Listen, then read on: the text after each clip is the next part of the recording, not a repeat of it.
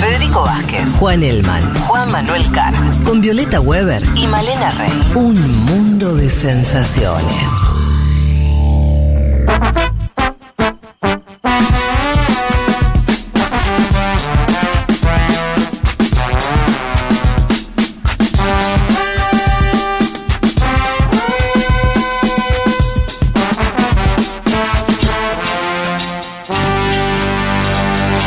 Aquí estamos de vuelta, pasaditas la una y media de la tarde. Seguimos en un mundo de sensaciones hasta las 15 horas. Y ya está sentada en los estudios de Futurock nuestra entrevistada el día de hoy. Se lo estamos, estuvimos comentando. También estuvimos rozando el tema migración, también de distintas maneras eh, desde que arrancó el programa. Eh, saludamos a a- entonces ahora a eh, Snire Jean Charles. Ella es licen- estás estudiando la licenciatura en crítica de arte en la Universidad Nacional de las Artes, en la, en la UNA, y además sos docente de creola y cultura haitiana en los centros de integración promovidos por la Dirección de Migraciones y la Secretaría de Derechos Humanos de la Argentina con apoyo de la ACNUR. Dicho todo esto, te presento ahora. ¿Qué tal? ¿Cómo estás? Bien, bien, muchas gracias por el espacio. Eh, sí, soy Snire, como, como habían escuchado, y sí, hace muchos años que estoy acá en Argentina, pronto seis años, y puedo decir que me gusta mucho. ¿Ah, sí? sí, sí, me gusta mucho. Contanos un poquito de tu historia. Vos sos haitiana, Sí, soy de Haití. eh, Puerto Príncipe, Puerto Príncipe, la, La capital. capital, sí. y mm, contanos algo de tu vida allá, de por qué migraste, cómo lo hiciste. Y sí, no, no puedo decir el momento exactamente en, en que tomamos la decisión de venir por acá y estábamos buscando plan para estudiar y probamos varios países y la, la Argentina era uno de los países que ofrecía un mejor plan para estudiar y ya que la situación acá y ya empezaba a empeorarse en Haití y sí, decidimos venir por acá. ¿Hablas en, eh, en- en plural? ¿Vin- ¿Viniste con tu familia? Sí, tu- con mi marido. Sí, él- Ah. la, la verdad que es que él llegó primero en 2016. Ah, y vos viniste un poco después. sí, sí, un año después. Nosotros, la verdad que con Haití siempre hay una, mm, una sensación de, de- de deuda en varios sentidos, ¿no? Eh, me refiero a, a los latinoamericanos, Sí. Eh, de cierto olvido el que cae por parte nuestra, ¿no? Eh. Al mismo tiempo un país muy, muy golpeado. ¿Qué nos puedes contar de, los, de estos últimos años de cómo la situación de Haití antes de que vos te fueras y mm, así brevemente de cómo, cómo eh, qué país dejaste, digamos, allá? Bueno, y ahora estoy viendo en las noticias cada día las cosas están peores, Mm. pero desde que estaba y el gobierno ya es como están haciendo lo suyo, no en, no están trabajando en la en los intereses del, del pueblo, digamos. Y tenemos hay también esa injerencia de parte de la de la de la comunidad internacional, Ujú. no todas, eh, que hace que la situación es cada vez está, está peor. Y estabas hablando de deuda justo. Ujú. Eh, hizo este, este evento en el 15 de junio en el espacio Exesma, que es un espacio de memoria.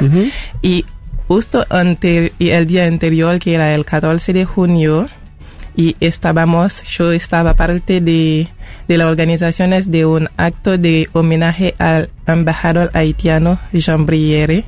No sé si lo conoces, que realizó también un, un, un, un acto que dio refugio a varias civil militares que después del golpe de estado de Juan Domingo Perón que la de la parte de, de la dictadura de la dictadura que habían ordenado de matar a esta gente y él en 1956 dio refugio en la embajada a Ah, qué estas personas sí No tenía idea. Sí, Eh, sí, hay un documentalista, no me acuerdo su nombre, que está haciendo un trabajo sobre esto.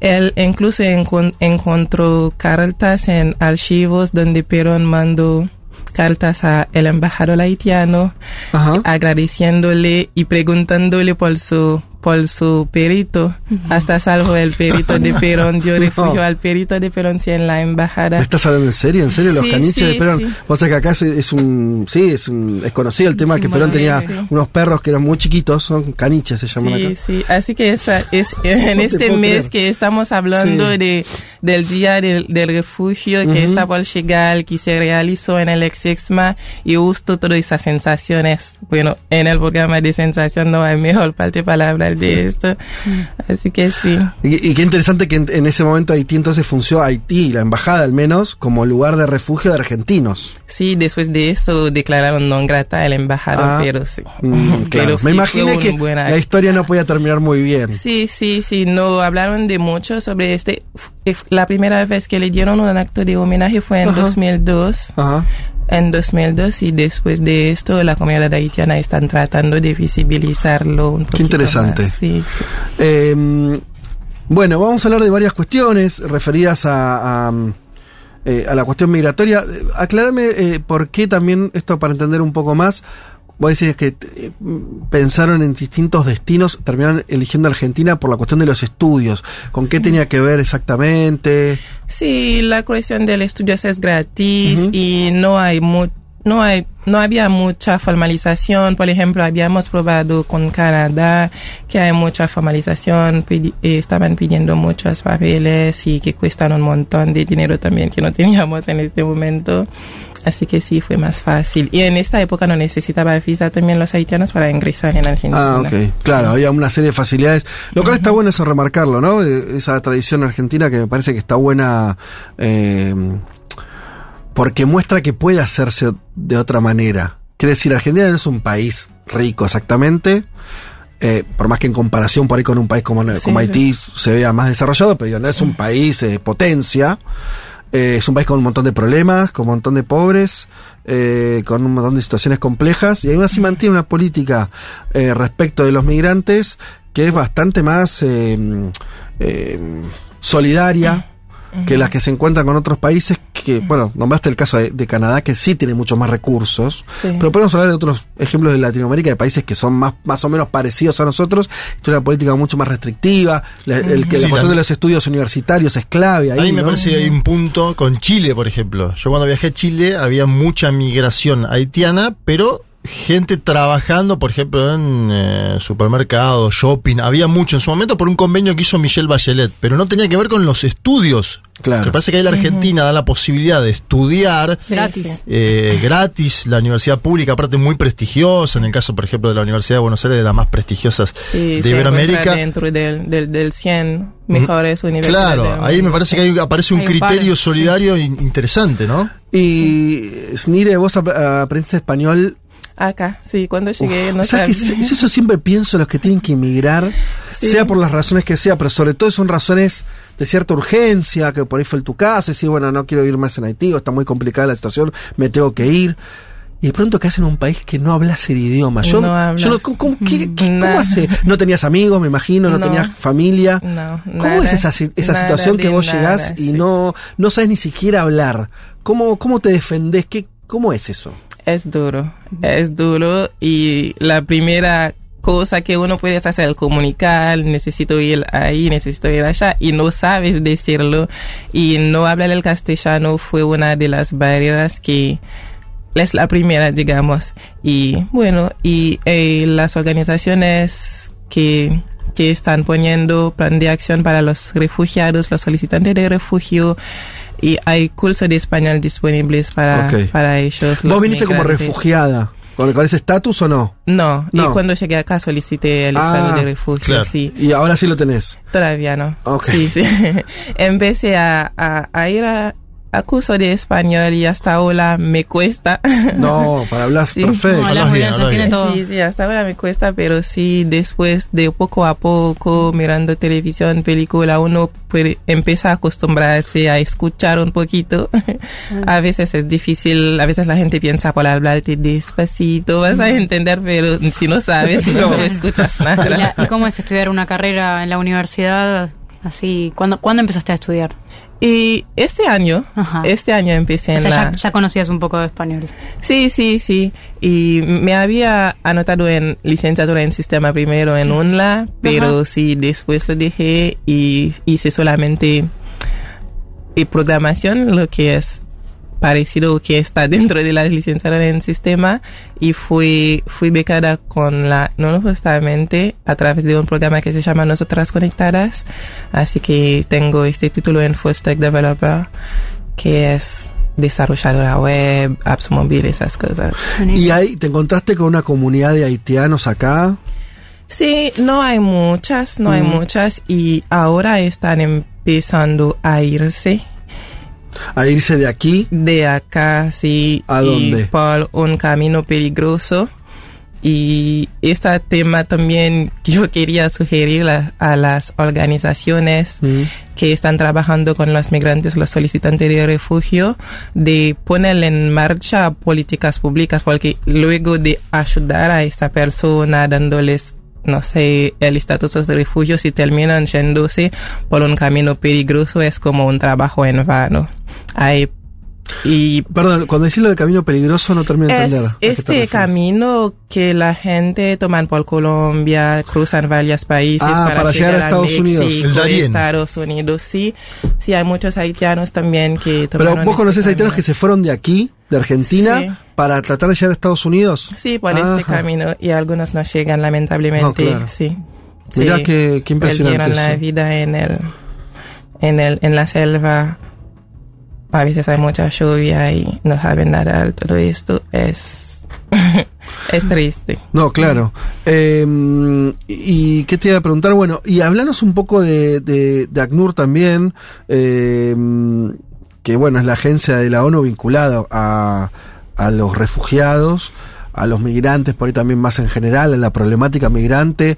¿Qué vínculo tenés con ellos? ¿Cómo funciona eso? Sí, sí. Y empecé a, no sé cómo decir, a colaborar con Anuel es a partir de este programa que recién le conté que fui becada, que a través de no- nosotras conectadas, creo que ACNUL fi- financió este programa para las mujeres solicitantes de refugio que no podrían acceder a un, un, puesto laboral y para tener más herramientas para acceder en el, en el, en el, en el mercado laboral, digamos.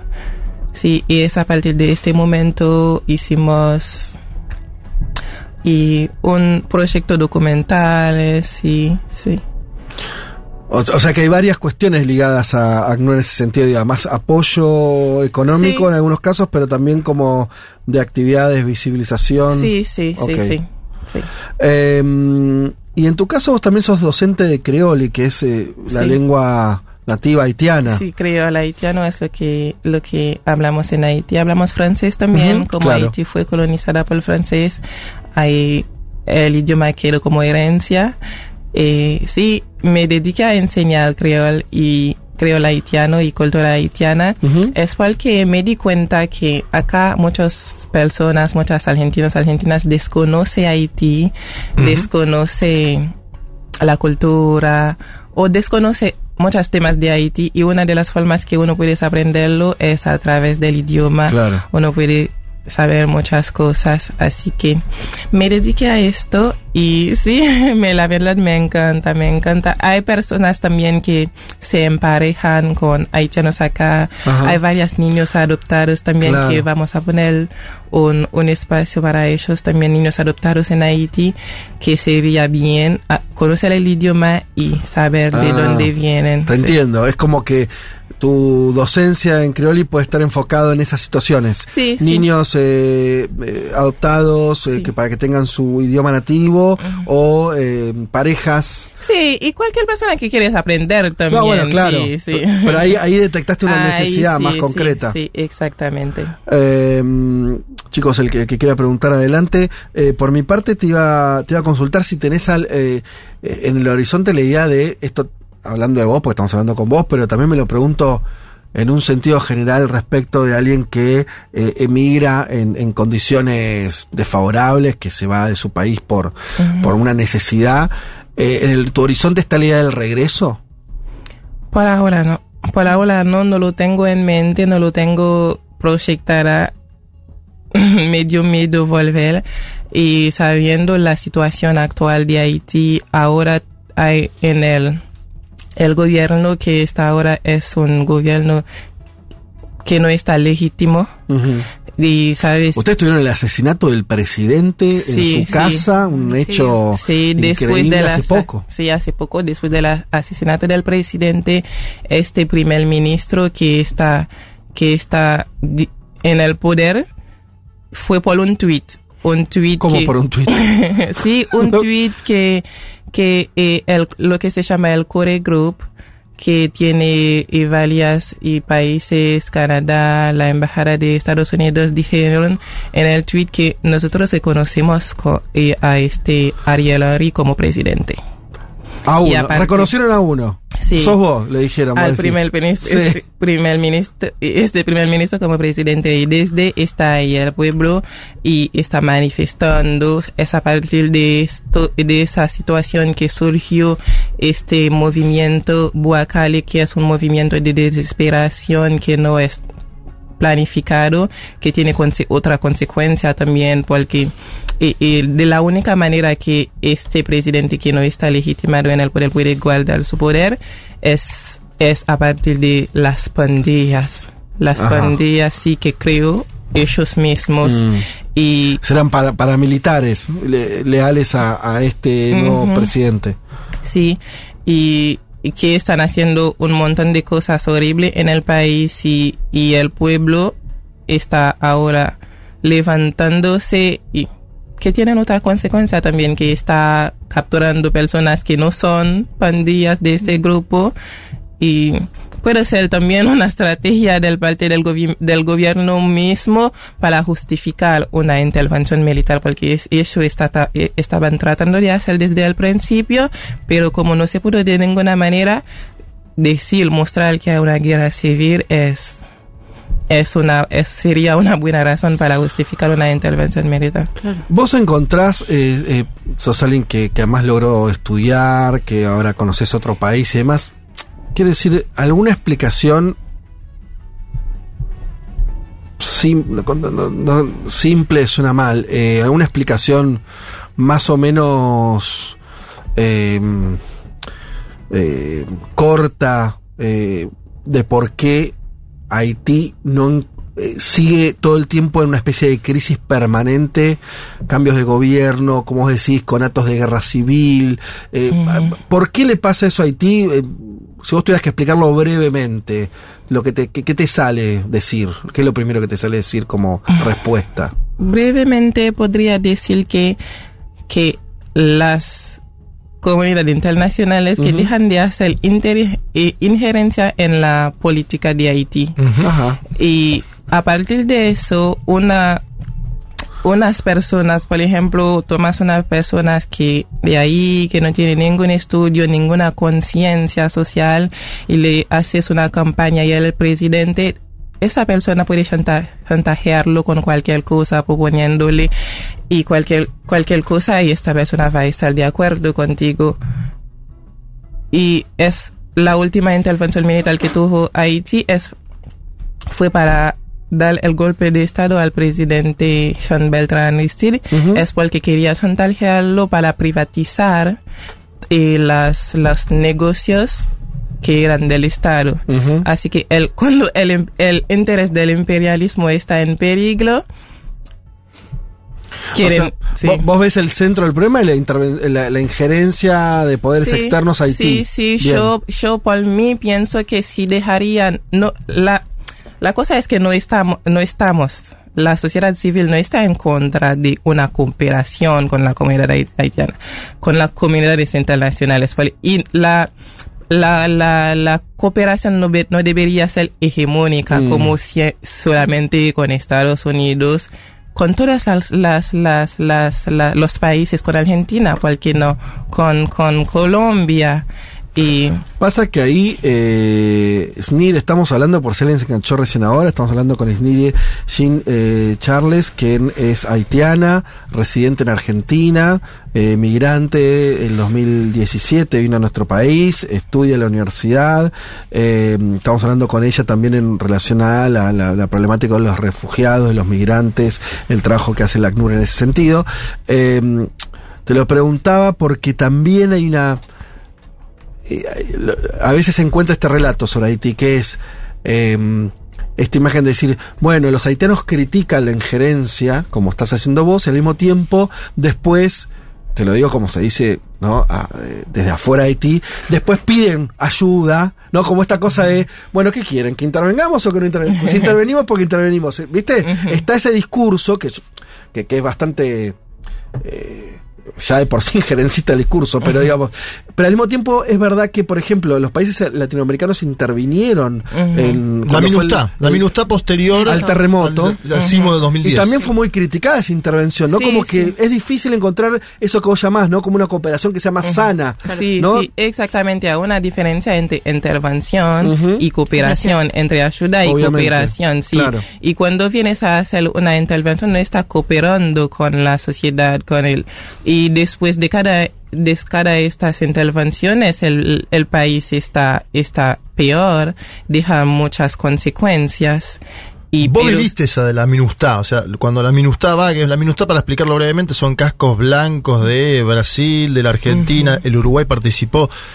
¿Cómo fue eso para la población haitiana en ese Y momento? Yo, yo, de parte de la moneda no conozco muy bien este tema, y, pero sí sé que las intervenciones militares tenían mala consecuencia en Haití Sí. después que, de- después que se fueron a un, en esta zona quedan grupos de pandillas y recientemente creo que Lilian dijo frente al, al Consejo de Seguridad de, eh, de América, no me acuerdo que reconozco a las pandillas como líderes de, de, de, de, la comunidad, que los federo. Así que sí, y la, la, la sociedad civil en Haití no, no está de acuerdo con eso, no, no estamos de acuerdo con las pandillas. Y bueno. Eh, sí, claro, es una situación compleja y además en ese sentido yo te pedí cuando te decía una explicación más de ahora porque siempre está, y está bueno recordarlo, ¿no? Eh, Haití tuvo una especie de castigo imperial desde el inicio del país, ¿no? De que hizo su famosa revolución. La primera, ¿no? Eh, ya, de- ya desde ahí, ¿no? Lo- los pusieron, eh, los empezaron a castigar, digamos así, Sí, por ese, sí. ese atrevimiento que Sí. tuvieron de hacer una revolución negra, además, ¿no? Una Sí, la revolución primera. eh, de esclavos. Eh, y, ¿qué te iba a decir? Este, te, te iba a preguntar también.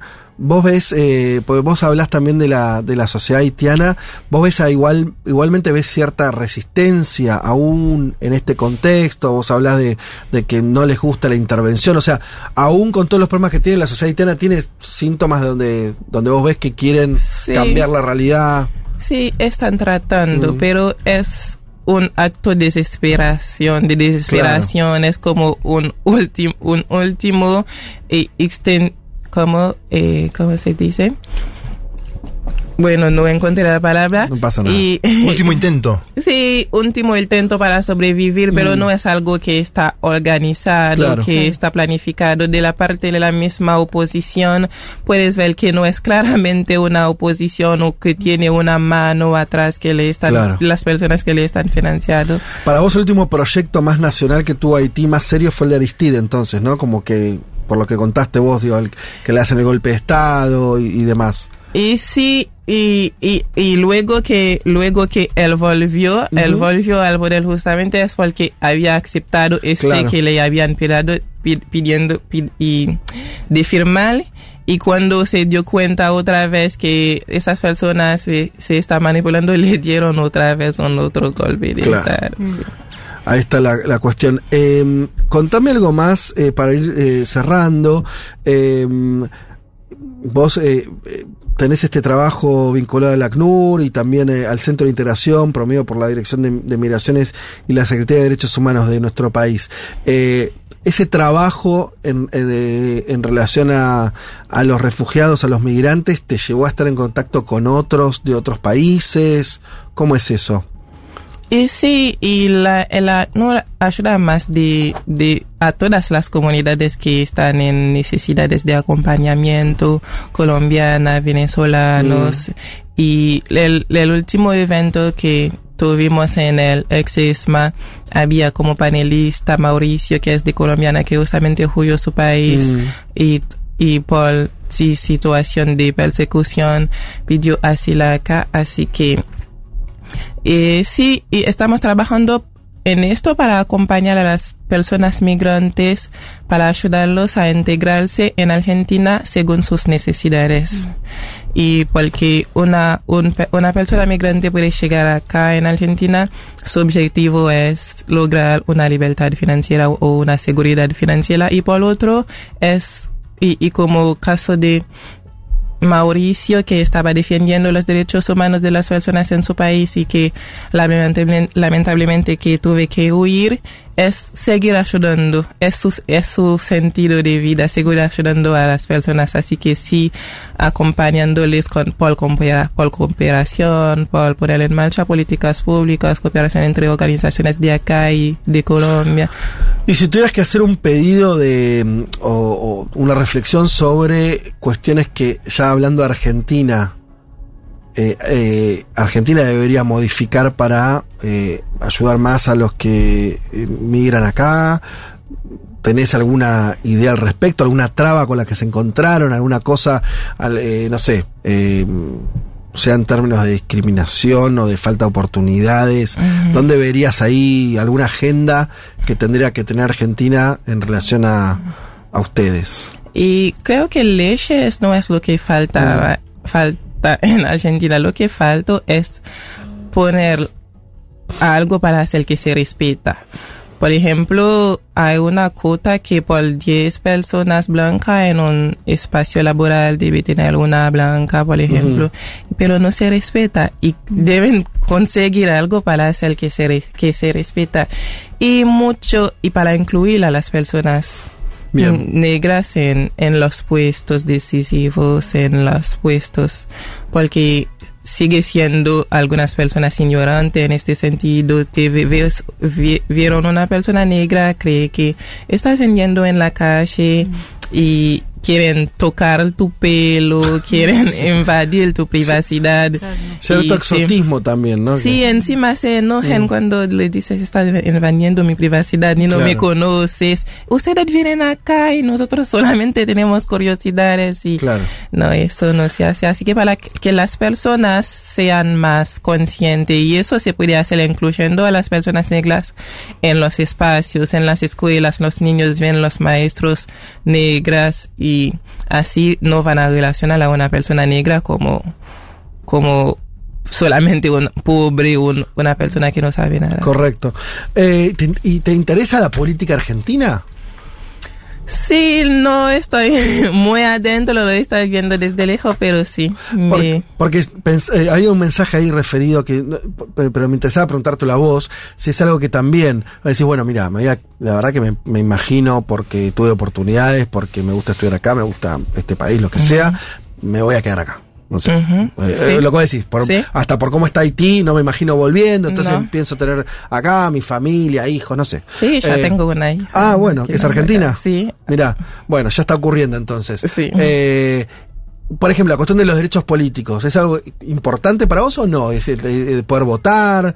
¿No, no es relevante? Sí, ¿Cómo sí, lo ves? es algo re importante que nosotros tenemos los derechos de votar porque necesitamos poder votar a alguien que no, que, que propone algo para nosotros, Claro. no a alguien como lo hizo Macri que va a renovar, derrotar el dinero 70 que, que era el dinero que nos dieron acceso al tener un documento. Claro, Así que no, si no van a votar por nosotros. claro. Si no- y yo de mi parte no voy a votar a alguien que va a tomar un decreto para volverme en mi país, devolverme en mi país. Por ahora pueden votar solo en instancias subnacionales, creo, ¿no? Si no Sí, estoy- creo Vos que podés sí. votar, no sé si vives, eh, en Ciudad de Buenos Aires, Sí, sí, se vos puede. podés votar a jefe de gobierno, pero no puedes votar presidente. Presidente no, todavía.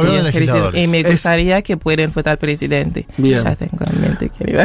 Está hecho el pedido entonces. Sí, sí. Desde acá. Bueno, si alguno quiere hacer alguna pregunta más. No, eh, yo te iba a preguntar de qué equipo te habías hecho hincha en la Argentina, si te gusta el fútbol o no, si lo siguen, que es el deporte nacional acá. Porque hay un equipo que tiene los colores parecidos a la bandera haitiana. No te lo estoy militando. Bueno, esta es una pregunta, no sé qué responder. No, y partido no, no, no soy fan mucho, pero creo que, ¿Qué? creo que me gusta Boca. Me gusta a vos. Sí, Era la respuesta. No, pero yo le mirá, No, tengo una campera con los colores de Haití, San Sí, Lorenzo. la Ay, militancia de Juanma. A mí me, me ha gustado Sí. que diga Racing, pero yo entiendo. Sí, Boca, viejo, es así. Sí. Vos le tenés que decir los colores de Argentina, lo de, No, pero está muy bien. Sí. de Boca. Eh, Snire Jean Charles, bueno, te agradecemos muchísimo la visita. Eh, nos pone contentos que, que estés haciendo tu vida en Argentina, que la estés pudiendo hacer, que te puedas desarrollar.